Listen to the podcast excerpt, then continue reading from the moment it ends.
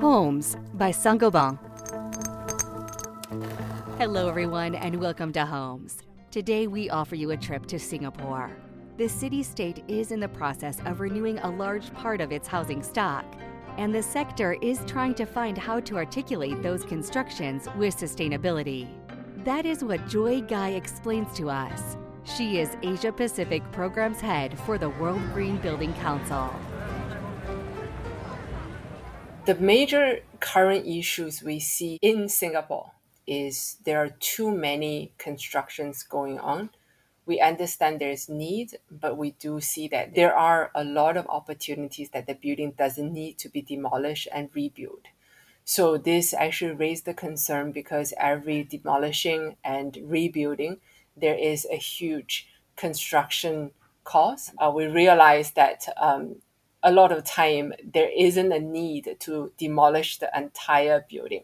So that's why there is also a good option to renovate rather than demolish the entire thing. And we have quite a lot of building projects actually are revamped, like become a new life. The building become a new statement after the renovation in Singapore, which set a very good example of how a renovated or major A and A is better than complete demolishing. Greening an existing building will significantly reduce the construction costs. Think about it. The demolishing of the building takes much longer and there are a lot of labor, a lot of uh, transportation is required so we can minimize a lot of this construction cost and the labor usage as well. Because after the pandemic, we can see the foreign labor in Singapore is really a problem for the market. So for the building to quickly continue to function the way it can, the cost and also the labor is very important factors to the developers. At the same time, to use the existing building, it can also significantly reduce the embodied carbon because for a building, the majority of the embodied carbon come from the concrete and also the main structure.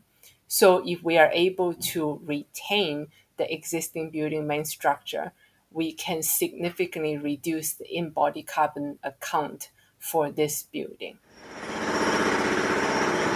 lightweight construction uh, itself is low in embodied carbon. So it's already a preferred material over the traditional construction method. So at the same time, we're also seeing that the lightweight construction materials are also the perfect choice for the existing building renovation. For example, timber floor over the concrete actually give the building a new touch and then at the same time reduce the embodied carbon. So at the same time, lightweight construction also is uh, significantly reduce the labor cost and also the construction timeline. And then uh, when we talk about lightweight construction, there are a lot of great examples like timber or metal or especially timber. Uh, give the building a very na- natural finish and natural look which is also a very good statement about sustainability in the building. This is the end of this episode. Thanks to Joy Gai to let us discover the huge potential of the building renovation in Singapore and go to other episodes to better understand the local issues of homes.